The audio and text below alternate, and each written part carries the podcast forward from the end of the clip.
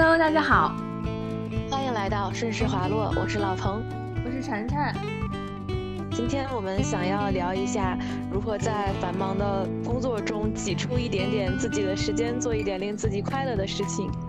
对，今天是非常非常非常非常临时的一个选题，在我们开聊的五分钟前确定的，明明是开聊一分钟前，准确。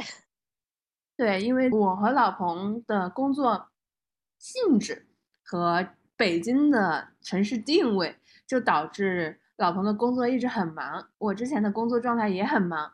我们两个在北京的时候，也是被繁忙的工作压抑过很长一段时间之后，就开始自己在寻求我如何去自救。一个是把对自己对工作的看重度下降，另一个去保证自己在工作之外的其他生活。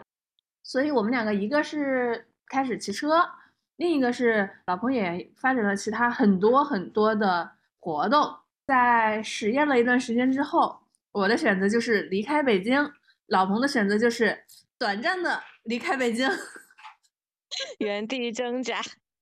对，因为首先在工作的选择上，我和晨晨都不会选择那种。太高强度的，比如说每周都要工作六天甚至七天，每天都还要加班的一个工作。对不起，我在北京的时候那破工作之前就是这个状态，所以就跑了。对，现在的一个状态就还稍微能让人满意一些，虽然也不是那么的好。忙起来的时候可能会比较忙，但是一段周期之后，相对会有一个稍微轻松一点点的时间。比如说，我在前段时间连续做了很多案子的庭前准备，也开了很多庭之后，现在就进入了一个等待案件开庭或者是等待案件出判决的一个稍微闲一点点的时间。于是，我觉得我需要立刻投入到生活当中，投入到生活当中的表现就是立刻离开北京。我和朋友一拍即合，就准备这周末去保定。其实去保定也没有什么特别的，我们只是为了去吃驴肉火烧。驴肉火烧，对，因为之前在二一年的时候已经去过一次保定嘛，也是为了吃驴肉火烧去的。然后当时把保定还算可以的景点也去了一下，所以这次就完全不想去任何景点了，只想去吃吃，然后溜达溜达，一天就回来。嗯，即使这样，还是充满了期待。对的，对的。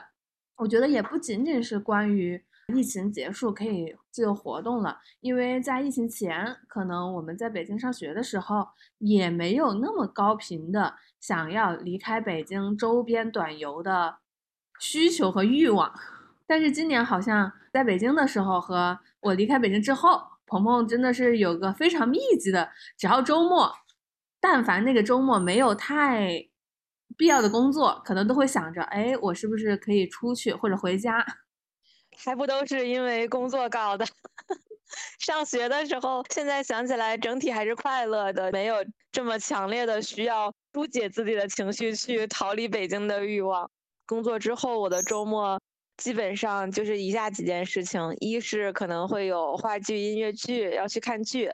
二就是在家里躺平刷手机，一天就过去了。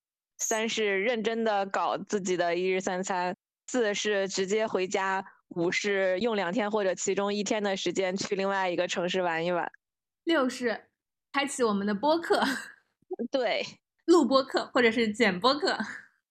对我发现我很需要把我的周末和工作日完全的切割开来。之前我也会有一些焦虑。因为你知道，我是在做一件事情的时候，特别喜欢往前赶的一个人。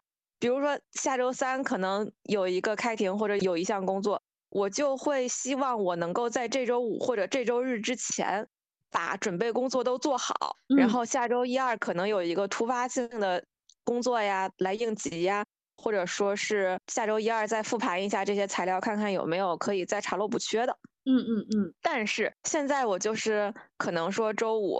工作没干完，我就把它带了回来。我可能想要周末的时候去把这个事情搞完，但是我发现我周末完全不会工作。之前不是还在周日晚上报复性加加班缓解一下焦虑嘛。但是现在周日也不会干了，周日不会干之后，我发现这个事情在周一和周二干，我还是能够干完，而且也不会影响到我交付的质量。所以我现在就基本上能够做一个比较有规划的切割吧。就是我发现我自己即使拿回来也不会干之后，我现在就完全不干了。是的，哎，我也发现我回长沙之后哈，我很难在家里加班了。就是我如果真的实在有要加班的工作，我可能会去所里。嗯，如果没去所里的话，我有可能就跟你一样的，这个工作我是不是能推到周一呢？我也许推到周一，其实没有什么影响。那我要不就推到周一吧？对，没什么影响，反而周一的效率更高了。对对对对对，只是我周一辛苦一点。对。如果我周末干了的话，我周一还是要去上班，而且我可能上班的时候也没有那么闲，但我又要坐在工位上，还不能太摸鱼，对吧？所以其实我工作时间就是延长到了我的私人时间里。但是我觉得像晨晨说的，很少在家里加班了，这点我还是有一点点不一样的，因为可能你回到长沙之后，单位离家里比较近。没有，我在北京也近。对，就你一直都比较近，所以想要有一个比较集中的或者是一个加班环境的话，去单位还是挺方便的。像我这种离着比较远的，在哪儿加班完全就是看心情。但是我周末肯定不会去单位加班，工作日我是选择在单位加完班再回来，还是直接回来再加班，就看当天的高不高兴。对对对，哦，以及那个工作需不需要看很多的纸质材料？嗯，对。哎，你今年去离开北京去了哪些地方呀？我们要不盘一盘，从北京出发比较适合大家周末短游的地方。我先可以想想，我之前在北京，我觉得首先天津可能是去烂了的，但是呢，它又确实很方便。你别说周末两天游了，你一天游都非常。来得及，而且天津毕竟也还是有它自己的特色。如果你想纯放松的话，不是奔着旅游景点去，你也可以去那边吃吃东西，然后去听个相声什么的。对，说起天津来，因为我的新舍友妹妹不就是天津人嘛，然后就跟她聊了聊城市氛围的问题。她跟我说，天津人主打一个休闲和躺平，大家其实比较追求自己的日子过得是不是舒服，而没有像北京这么卷，整体氛围可能更悠闲。这样说，我感觉其实长沙这边哦，我之前也感慨，就是长沙本地的人和部分来长沙躺平的人，他们的生活状态也非常的悠闲，主打一个不在意。但是同时，长沙又有很卷的一个工作氛围，就有点有点矛盾。那会把工作和生活分得很开吗？比如说八小时十分卷，然后剩下的就很躺平。我觉得是从不同的人群，有的人群他们根本没办法在长沙，也不会有只是八个小时工作时间。包括长沙好像有一个著名的上市的美妆大厂，朋友说他们基本上考核啊什么的各种制度也非常多，末位淘汰啊什么的，然后他们的工作强度也很大，基本上晚上都是加班到十点、十一点、十二点，特定的节假日啊活动的时候、忙季的时候都加班到两三点，完全不亚于我们做 IPO 做资本市场的律师，听起来还挺恐怖的。对，但是他们的。薪资收入其实，在长沙就相当不错了，因为他可能刚毕业，应届在长沙都能拿到个二十来万这样的年入。哦，那确实，对的。不知道为什么听到工作时长的时候，我经常想骂，但是听到如果是薪资和工作时长能匹配的话，就是也还行，就会觉得嗯，那就是也还行，就纯看个人选择了。对对对对对，就怕那种钱少事儿多。对，说回来，还有秦皇岛肯定是。毋庸置疑的巨推，对对对，咱们是在三月的时候去的，然后是带车去的。嗯，秦皇岛一个是它离北京也确实很方便很近，然后它有穷有穷的玩法，富有富的玩法。稍微想追求点情调啊，预算稍微高一点的呀，可以直奔安那亚。要是预算比较一般的话，也可以去周边的南戴河、北戴河的海滩，然后再就是有骑车的需求的，其实那边的海边的骑行还挺友好的，能够看到大海，对吧？我印象是，对的，对的，但可能在春秋的时候比较凉、比较大，然后夏天又会有点晒。啊，对对对，春秋去骑车的话，一定得看好天气预报有没有风，因为海边的风还是挺大的。呃，如果当天又是一个大风的天气的话，那就比较糟糕了。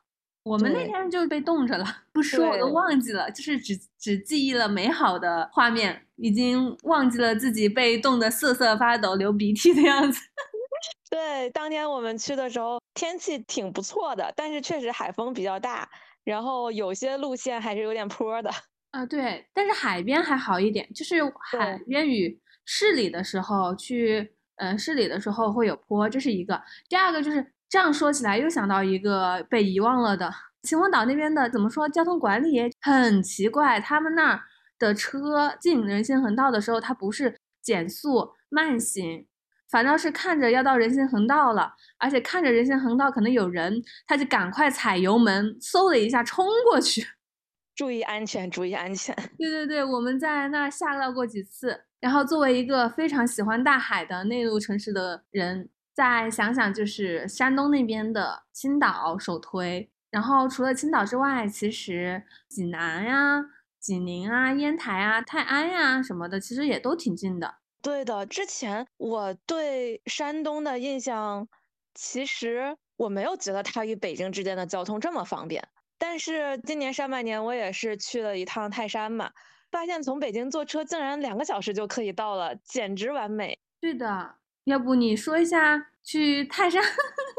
去泰山，我们当时也是用了一个周末的时间，是在周六早上坐车去了泰安，中午吃了个饭，开始爬泰山。嗯，到晚上爬完之后去吃了个小烧烤，然后第二天我们又去了岱庙。其实岱庙和泰山他们两个离得很近，甚至岱庙就在泰山的山脚下。但因为第一天的时间实在是赶不及了，而且岱庙里面还能逛挺久的。我们当时逛了一个上午，吃了个午饭，然后下午就又回到了北京。我看小红书上还有很多体能比较好的人是选择了去夜爬泰山，但是。长期作息不太正常的打工人，出于对自己身体健康的考虑，就放弃了夜爬这条路。嗯，反正北京去山东的那几个城市，高铁都是两三个小时，而且趟次很多。对，就是泰安还是青岛啊，还是济南呀？其实济南我是大学的时候和我们宿舍的一起去的，对济南当时的印象也还挺好的，因为他们那个城市比较安静，真的有一种你误入当年夏雨荷。在的那个情境 比较温婉的感觉，明明是一个北方城市，然后青岛的话，青岛是我的第三故乡，我永远爱青岛。就是很奇怪，我发现即使是同是北方的海，不同的城市的海都有不一样的感觉。包括之前去大连啊什么的，你要说它和青岛有什么不同，我也说不出来。但是我就是对青岛整个城市的节奏啊、氛围啊，还有它的。给我的一个感觉会更舒服一些，然后青岛那边的吃喝呀什么的也很平价。嗯，我还没去过，说的我好向往啊！等天凉快一点，天凉快点过去会不会比较冷了？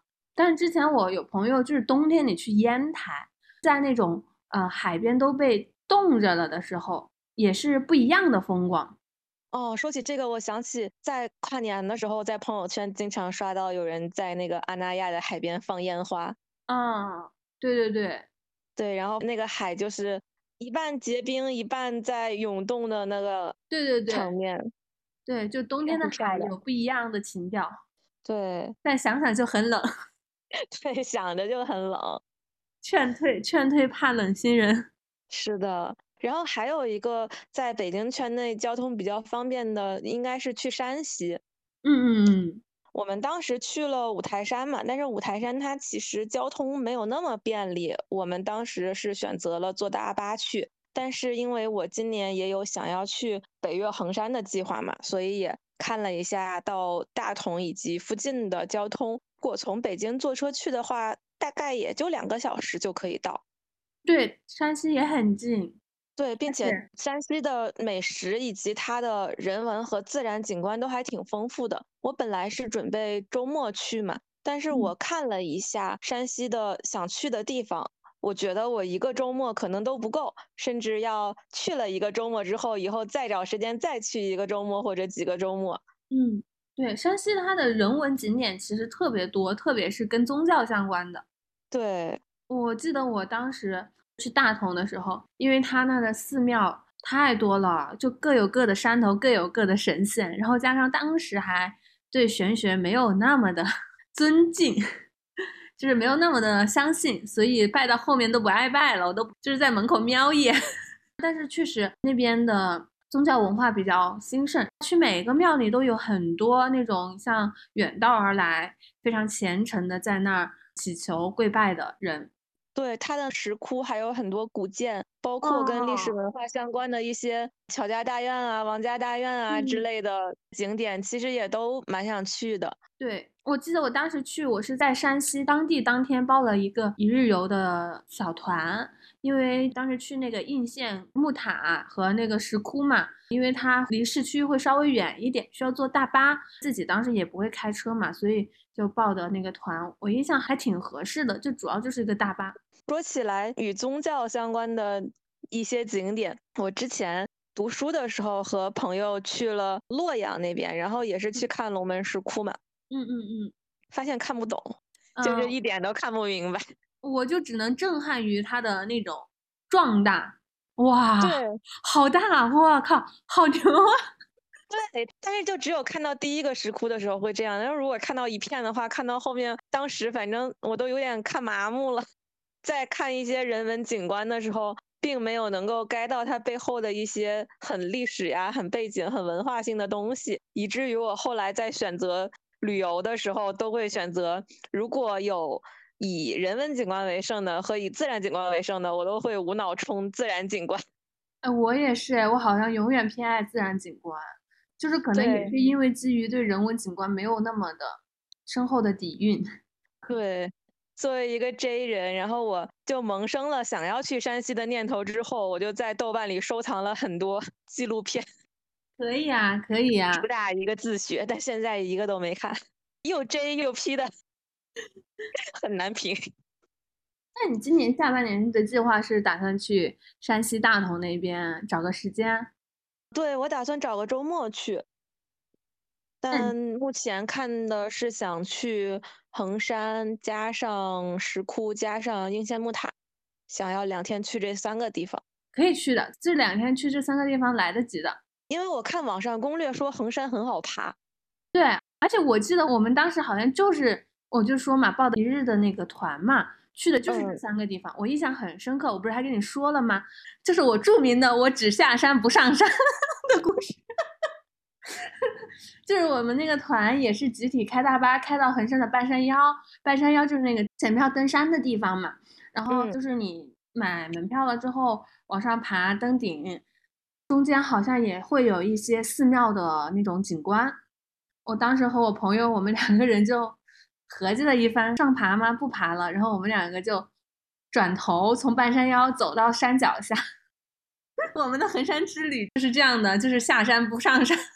但不得不说，衡山比长沙的衡山好下一些，因为它那个坡会友好一些，基本上也没有什么特别危险的地方和特别吓人的那种急弯的车，那还挺好的。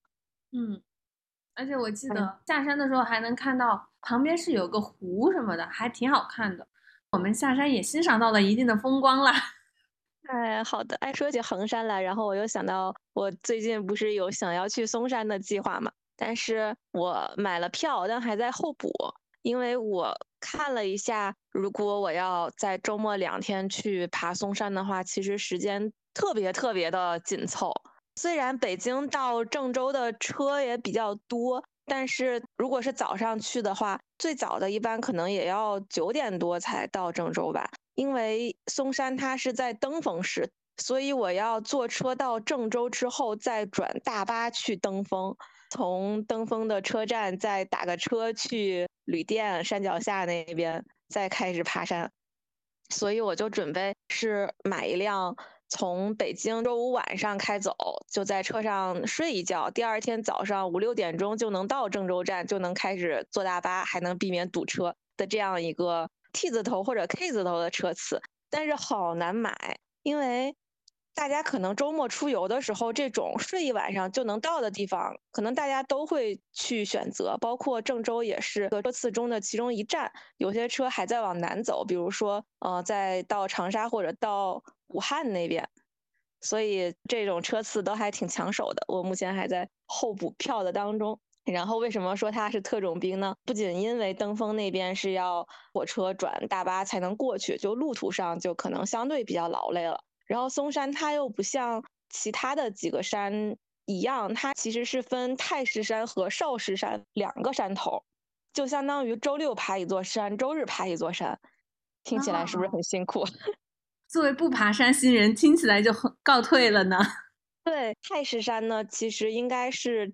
正宗的嵩山，中岳嵩山的那个石头也应该是在太师山上，但是太师山呢，它没有缆车，也没有索道，所以只能靠你纯爬，它也路程会相对于难一点。如果是从东阳书院的登山口上，再从另外一个芦芽瀑布的那里下，可能加起来要爬八个小时、七八个小时。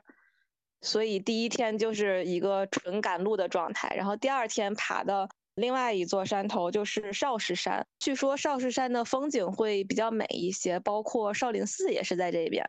少室山也会有一些景区的观光车呀、缆车呀这些相对比较便利的设备。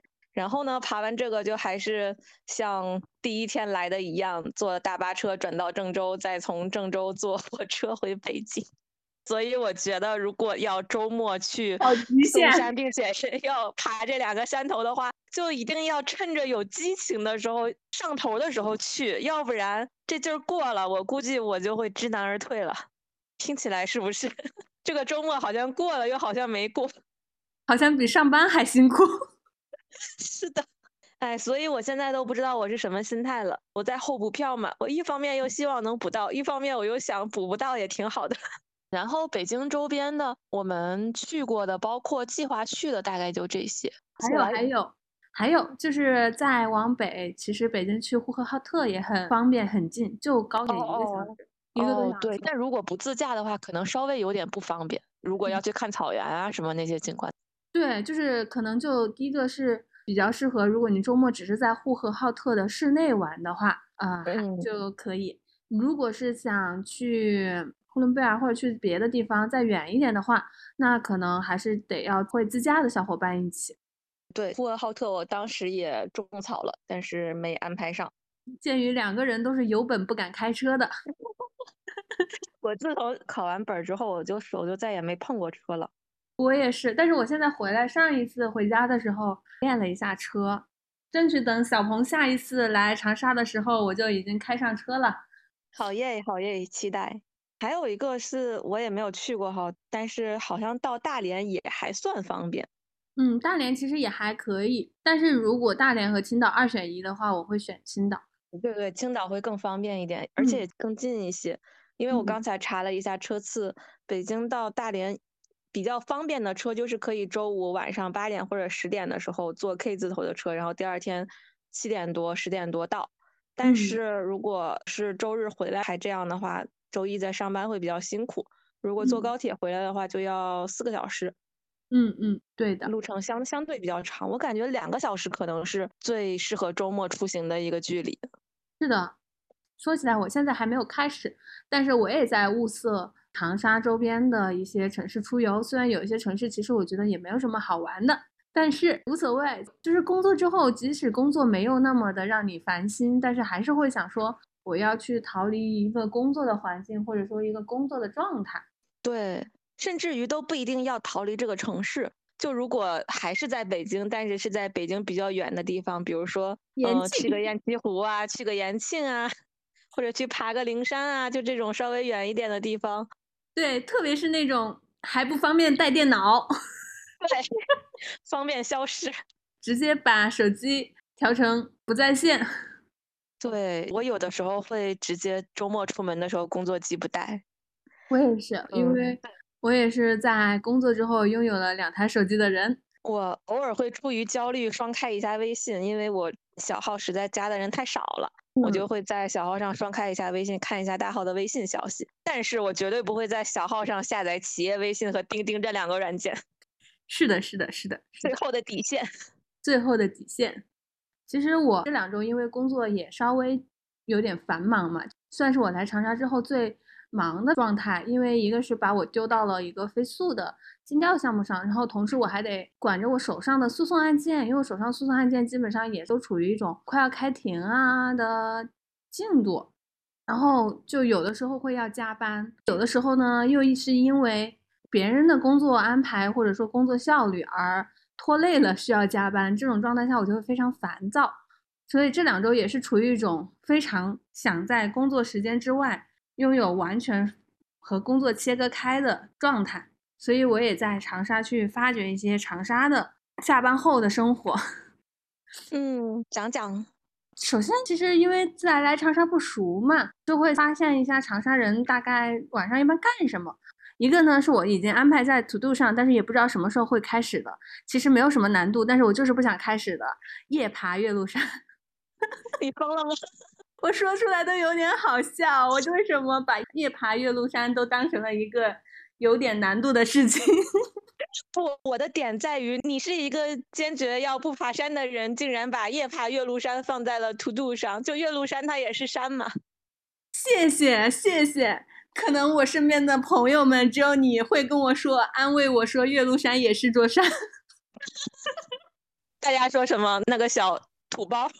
对啊，他们说啊，天呐，岳麓山那也叫山，什么好难爬的呀？哎呀，话说回来，其实岳麓山我以前也爬过，白天爬过，确实岳麓山它的主路基本上没有什么坡度，因为它是一个。纯旅游景点式的一个城市内的小土坡嘛，但是他们现在长沙这边，他们比较火的夜爬是有一些野路的路径。我朋友了解了一下，感觉第一个必须有人有人结伴，第二个其实强度还挺大的。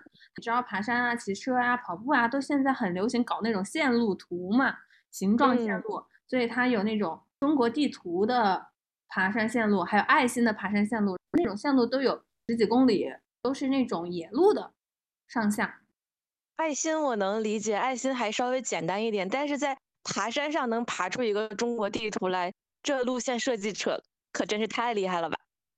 我觉得就是这种在自己的爱好领域去做这样钻研的人，都是我非常佩服的，以及我都没办法想象，我就根本想不出来我会想去做这种事情。对我们就是别人嚼完之后喂我们还懒得张嘴的。然后第二个就是骑车嘛，前两天不是也去夜骑去探了探路，找一下长沙适合夜骑的地方。其实长沙怎么说呢？我真的觉得在长沙就不适合我骑车。虽然它可能有一些骑车的地方是大段的平路，但是呢，长沙市内的普通的路基本上都是坡，就是大坡小坡的区别，坡度稍微小一点和坡度大一点的区别。所以我不管是去哪儿，我就比如说我那天去骑一个以湖为中心的小公园儿，然后它那个湖旁边也正好是个绿道嘛，可以跑步骑车。我去绕湖骑了一圈，它那个绿道其实对骑车来说还是挺友好的，但是它进公园儿就是非常陡的一个坡，然后我家骑到那个公园儿也有无数的小上坡，推了好多次车。我本来还想说。长沙重生之变身爬坡小能手，结果下一句我推了好多次。对我那天推车回来的时候，我还突然想到一个问题想问你来着，就是你觉得你会有那种要挑战自己、战胜自己、克服自己的不可能的那种心态或者说心气的人吗？如果放在骑车呀，或者说是爬个山啊，我可能还是想要挑战一下的。那你为什么不爬坡呢？因为我觉得它不在我挑战的范围内，所以你就是虽然在这个领域里面你可以去挑战，但是你的挑战也是有挑战的范围的。对，而且还有一个自己有点退缩吧，因为我对自己的控车能力还没什么信心。上去之后肯定要下来嘛，然后我又是那种很胆小，嗯，放坡的时候我又会很害怕，也不确定我的刹车技术以及。当时的路况什么的会咋样？但是如果说是在城市道路里面骑行遇到了坡，我一般是只要我能蹬得动，我就不会下来推。嗯。但是专门去爬坡这个事儿，我现在还有点胆怯，而且好久没骑了嘛，机能严重退化。那我我那天推车的时候哈，我就突然嗯觉得我自己就是一个非常不愿意挑战自我的人。我不管遇到什么情境，我会很自洽、很快的就放弃，或者说承认啊，这个事情我不行，我没必要逼着自己。哎，不行就不行，这个坡我骑不动了。但其实我也没到那种完全骑不动的状态，我只是骑着有些累了。甚至我都没有换到最低档，你懂吗？我就是换了降了两个、两个档之后，我觉得我累了，我就下坡了。然后我就说对啊，我不行，我爬不了坡，我不爬了，我就推车，没什么的，我就是爬不了坡。那我还会有差异。我又回想了一下骑车的历程，如果是循序渐进的去抵达一个目标的话，我应该是可以的。就比如说，我首先是在城市道路里面遇到坡的时候，我如果能够不推，我肯定是会骑下来的嘛。然后再加上之前，主要是去年，去年在骑行中遇到的坡，比如说凤凰岭上遇到的那个坡，咱们今年在北戴河遇到的那个坡，还有去年我们去骑金海湖的时候，那儿也是有一段类似于盘山公路的那种坡度比较大的道路。这几段路呢，遇到了我都会去骑上去，并且最后也就是骑上去了。骑上去之后会有一种征服的快感，包括在放坡的时候也会一边捏闸一边觉得这是对自己爬坡的奖励。如果我能够持续的去在平路和山路之间这样反复进行一个自我锻炼和自我激励，我觉得我会有一天去跑山。对吧？对吧？我就觉得我自己没有这样的一个特性。就是那天晚上推坡的时候，我突然想到这个问题，然后包括之前聊到学游泳嘛，我也就是没有那种老娘我一定得学会，不会有执念。对我不会有执念。包括说了很多次的关于爬山这个事情，之前我们聊爬山的时候，你也说，就是你不觉得需要去登顶吗？对吧？嗯，然后我也没有登顶的这个执念，我会觉得，如果即使我爬山了，我可能爬到半路上，我如果实在爬不下去了，那我就这样，那我就下去。然后我就那天晚上，我就突然想到这个问题的时候，我又有点迷惑，或者说不太确定，我这种会很自然的去放弃，或者说是不去挑战自我，到底是因为我对这些比拼哈、去在某个领域里面，不管是什么意义上的挑战吧，挑战自己，或者说挑战和别人的对比，非常不在意，还是说我其实严格来说，我就是害怕失败，我就是害怕我挑战之后我还是没办法战胜，所以我就压根儿就不要开始。你是在所有领域都会这样吗？还是只会在你其实不太在意这个事情，你能不能登顶，你能不能达到一个最终的一个终极的胜利？嗯，有没有那种能够让你产生执念的？还是从来都没有任何一件事能够让你产生一定要把它克服的执念呢？可能上学的时候在学习或者说工作上面还会稍微有一些我要把这个事情完成好的想法。这样一盘，不管是个人的兴趣爱好呀，还是说 遇到喜欢的男生啊什么的，我好像真的没有这种有执念的状态。不行，咱就放弃。而且我对于我的每一段放弃，我都会非常有些大家会说自我和解啊、内耗啊什么的，我发现我没有这个阶段，就是我完全不会对于自己放弃的一个事情而和自己过不去。哦，我会，对我完全不会。但是我觉得完全不会挺好的。就像我这种，我可能会因为我在哪个时间没有做好一件事，或者是我觉得我如果当时没有放弃，咬咬牙坚持下去了，我就能够把这件事克服，或者是能做得更好。但是当时我放弃了，我过后每次想起来都会觉得很遗憾，但其实没什么用。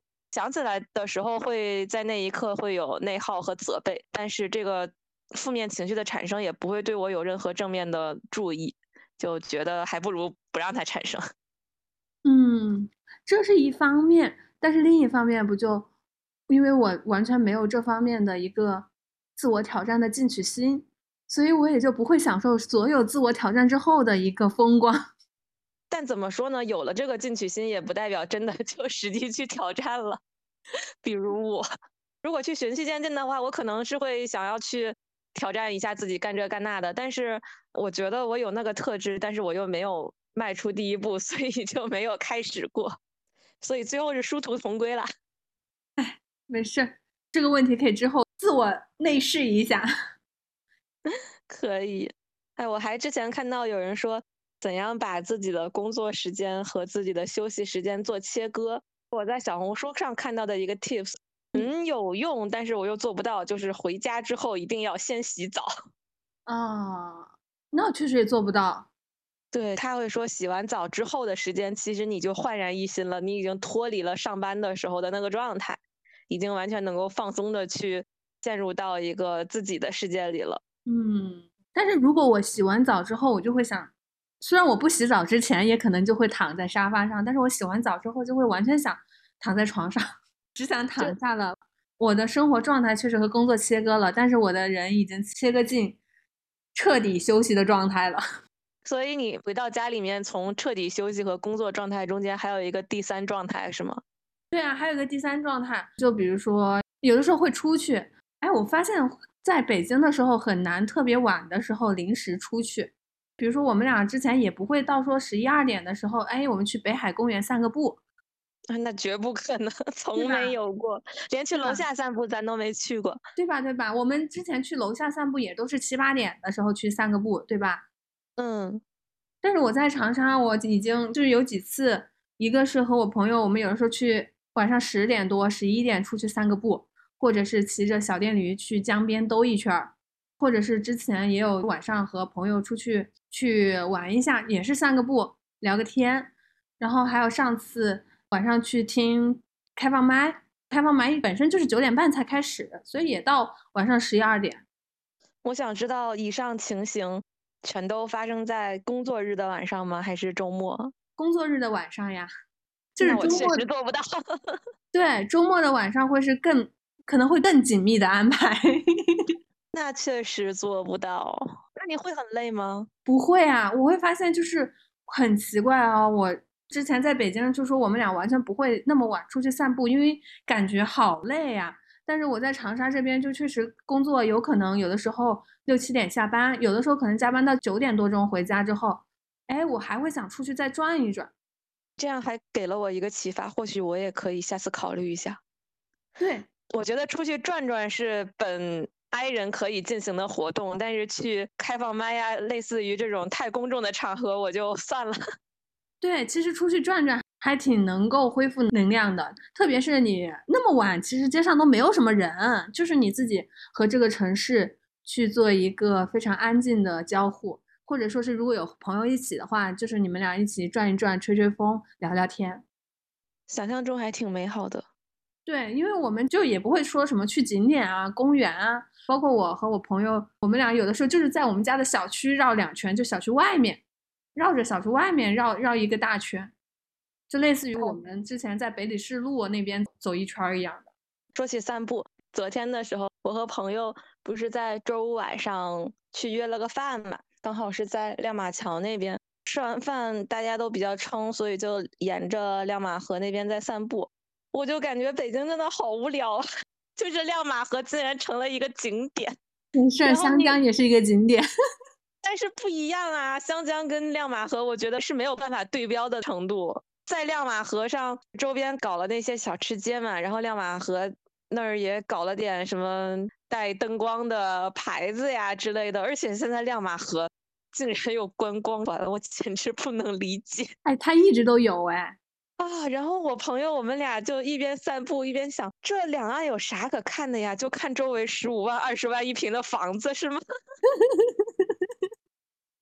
就是不能理解，然后回来的时候刚好跟舍友聊天嘛，舍友就说啊，亮马河，我超喜欢亮马河，我跟你讲，我超级想去亮马河坐那个游轮在上面吃饭，但是约不到，然后我才知道在亮马河上坐那个游轮吃饭哦，还要提前一个月什么的去预约，就可火爆了。我不知道是 I 人和 E 人世界的区别吗？这个感觉大家看到的是两个亮马河。嗯，笑死我了。嗯，哎，然后散步的时候，因为那边人比较多，然后加上我和我朋友，我们两个最近都处于情绪有点低落的时期。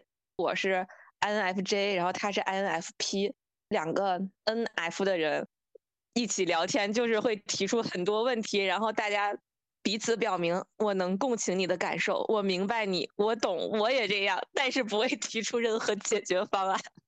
我们两个就一边在亮马河旁边散步，一边嗯，我也觉得，嗯，我也是，哎，没什么办法，都怪这个社会。最后就最后两个人的总结是，嗯，确实要给生活找一个支点。那怎么支起来呢？他选择了去研究王阳明和大学。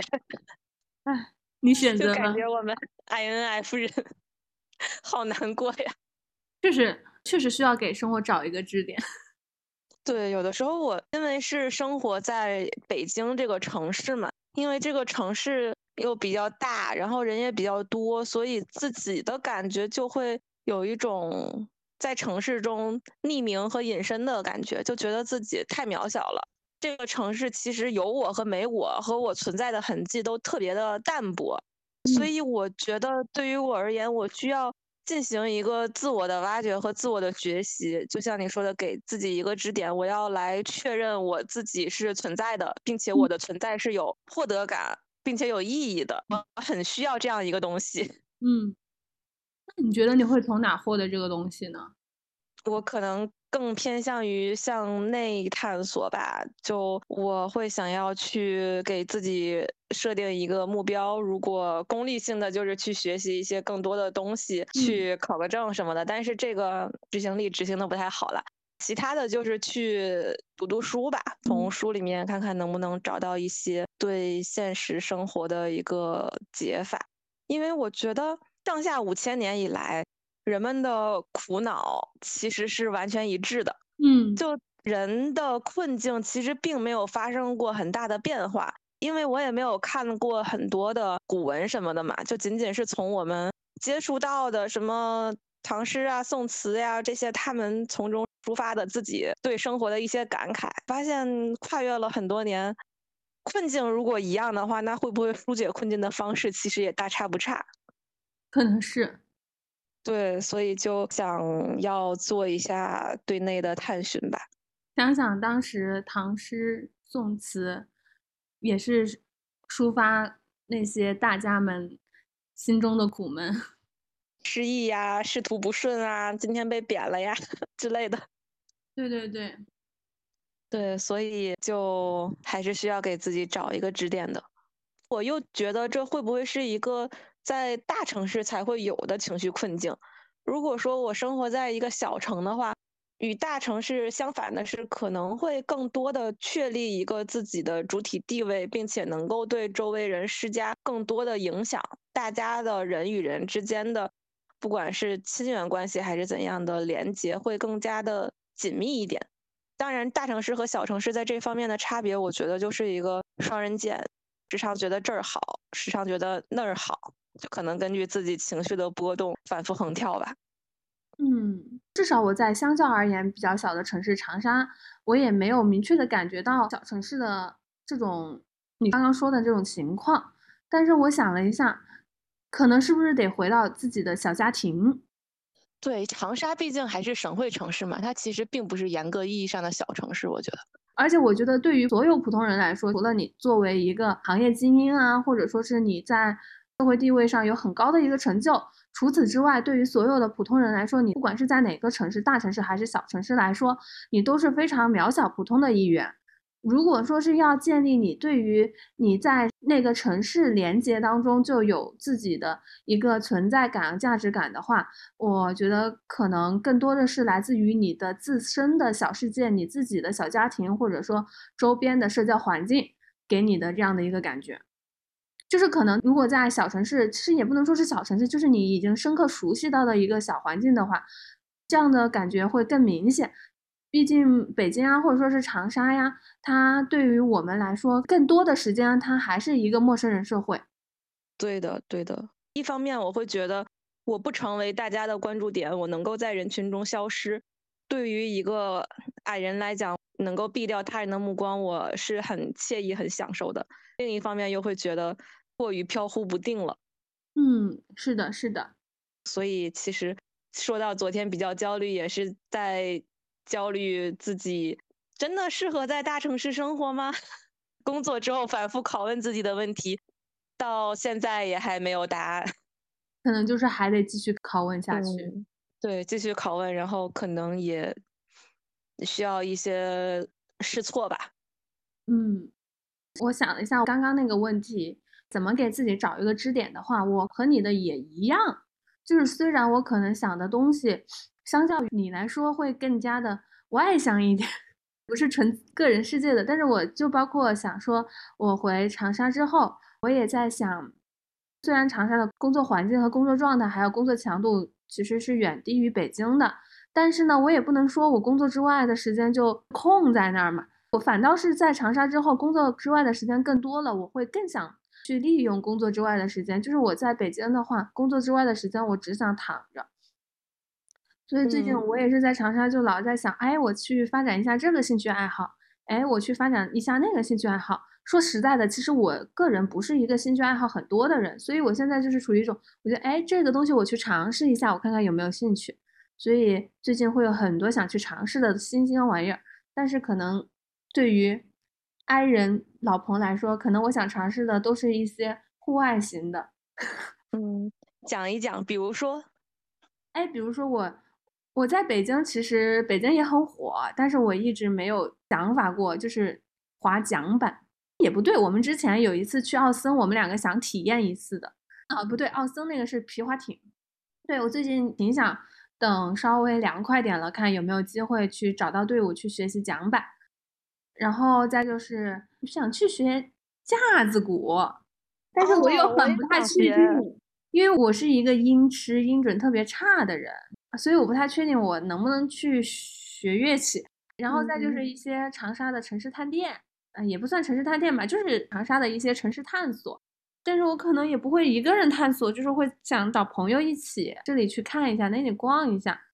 然后还有骑车嘛，骑车因为嗯现在还在自己一个人探路，我发现就是像你上次说的，其实骑车，你说它是一个非常毒的一个运动吗？它好像确实又不是。虽然我不会说是完全没有人叫我骑车，我就不会想去骑车，但是我发现我自己一个人去骑车，我根本没办法骑特别远，骑了十几公里之后就会有点疲了，所以我可能还是得在长沙找一个合适的骑行搭子或者是骑行队伍。然后再就是长沙的其他的吧，未来慢慢探索吧。就是总是想往外面跑，就是没有说想待在家里。我前段时间不是特别纠结想买一个相机嘛，嗯，然后后来我又觉得很怕我出去的时候，我会特别在意我行李的重量，我对就暂时会又放弃了。对，其实你当时说的时候，我会觉得现在从手机的摄像功能来说已经很强大了，买相机确实它没有那么的高频次的使用。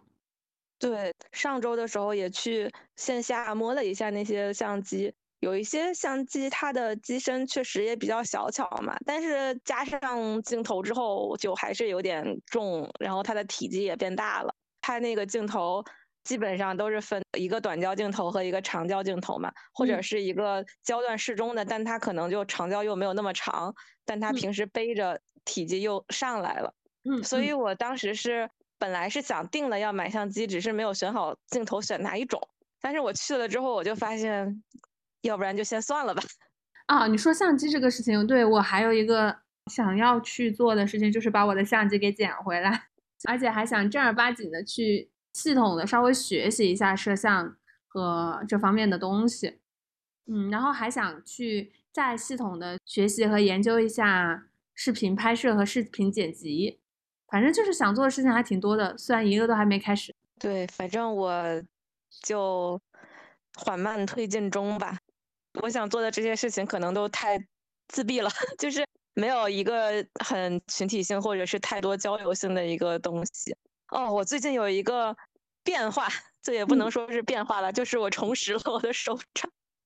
我发现我已经有四个月没有写了，然后很艰难的我又把它拾起来了。那你现在会习惯性的每天去写手账了吗？会了，会了，会了。挺好的。甚至还在翻我们之前的聊天记录，会补一补之前的。然后发现我们俩现在聊天记录太难翻了。对，对，因为四个号，然后现在有的时候还得交叉去小红书上看一下吐槽。哎，对，说起来，前段时间的时候听了一些关于 KTV 的播客，嗯，那种类型对于我来说还挺新奇的，就是大家会聊去 KTV 的一些体验啊，包括 KTV 社交以及 KTV 社交的特点。然后，因为那些播客的主理人们肯定是会经常去 KTV，并且很享受的嘛，嗯，本身自己的歌唱的可能也比较好，所以他们会一边录一边唱，嗯。然后我听了几期类似的节目之后。我的好调的破锣嗓子蠢蠢欲动，加上前段时间买了伍佰的演唱会嘛，然后伍佰演唱会不就是著名的花钱去给伍佰唱歌的一个场子？我在上周的时候就约了一个之前的朋友去唱了俩小时 KTV，然后我就发现，在工作之余，甚至在工作日的晚上出去唱俩小时歌，也是一个特别解压的方式。你要选择一个你在他面前不会有任何包袱，会比较真实的，也不用担心唱不好，反正吼就完事儿了。嗯，的这样一个朋友，就去唱一些你平时觉得擅长啊，或者是你想练一下呀怎样的歌。我俩刚好点歌到时间的最后一首是 New Boy 那首歌。嗯，我们在 KTV 唱完那首歌之后，我就感觉明天充满了希望。哎，你这样说起来，我想到我二月份不是去杭州过生日吗？当时不还跟你说吗？我根本压根儿没办法想象，我朋友他们在杭州周末的时候，晚上都玩到凌晨两三点。就是我们晚上明明已经很晚了，他们要转场去唱 K，然后最后唱到两三点。当时就给你感慨，我根本没有办法想象这样的一个生活状态。但是后面又发现，其实确实在晚上嗨完唱完之后，会感觉心里放松了，轻松了很多。压力释放了，对我从 KTV 走出来的时候，我还在一路都在哼我唱过的歌，是吧？是吧？对，这个事情不在于你唱的好或者唱的坏，主要是在一个释放情绪的一个过程。我后来想，当我体会到了这个愉悦之后，我甚至想，如果我找不到人和我一起，我自己也可以在很烦的时候下班去找个 KTV 的包间去唱上两个小时。是的，可以的。我其实也会觉得 KTV 真的是一个很发泄情绪的地方，特别是对于我们这种，哎，还是有点秀才，也不会去打打闹闹啊，去打拳呀这种暴力性发泄。对，又想到了一个之前说过有一个想要尝试的，但是一直都没有开始的运动，就是去攀岩和暴食。嗯嗯，也不知道我今年能不能逼自己。你可以的。要出门的活动对我来讲，行动力都是一个挑战。说起来，我昨天晚上因为受到了自己的体重的暴击，然后晚上十点半和我朋友出去去我们楼下的健身房跑步。能坚持下来吗？不知道。昨天跟我朋友说我要减肥，我说我这个月瘦五斤的话，我就奖励自己。找一个帅哥约会，然后我朋友说：“你去哪找帅哥？不瘦下来也可以去约会啦。”但是在哪找帅哥？就长沙的漂亮的小姐姐好多的，或者和小姐姐约会才是一种奖励。漂亮的小哥万一一开口就 聊不下去了咋整？或者万一一开口就确认哦，原来是姐妹。哎，很有可能。我们俩今天好像聊的有点偏，但是又好像又没有偏。聊的主线在开播前一分钟确定的这个题目主线，顺着这个主线聊聊了七七八八，好像跟这个主线没有关系，但是好像又是串起来的。我们聊的都是关于如何在繁忙的工作中去排解工作的苦闷，去平衡自己的一个心情。感觉聊完之后对生活又有了很多憧憬。对，突然又觉得自己还有好多事情可以去安排。对的，那就期待一下我们之后，我们今天聊到的很多想去尝试的，不知道我们什么时候可以去复盘一下，发现自己尝试了或者没有尝试，有什么新的体验。好的，要定个期限吗？追人感觉有点不太想定期限，但是想了一下，如果不定期限，我们两个可能都不会开始去。很难做出新的尝试和新的改变，要不然就一年以后或者明年年底。啊，我还以为是今年年底呢。也不是不行。那我们就过几个月再说吧。好的，我们可以到年底的时候进行一个阶段性总结汇报。对的，对的，复盘自己。那我们今天就先到这里啦。好的，好的，拜拜，拜拜。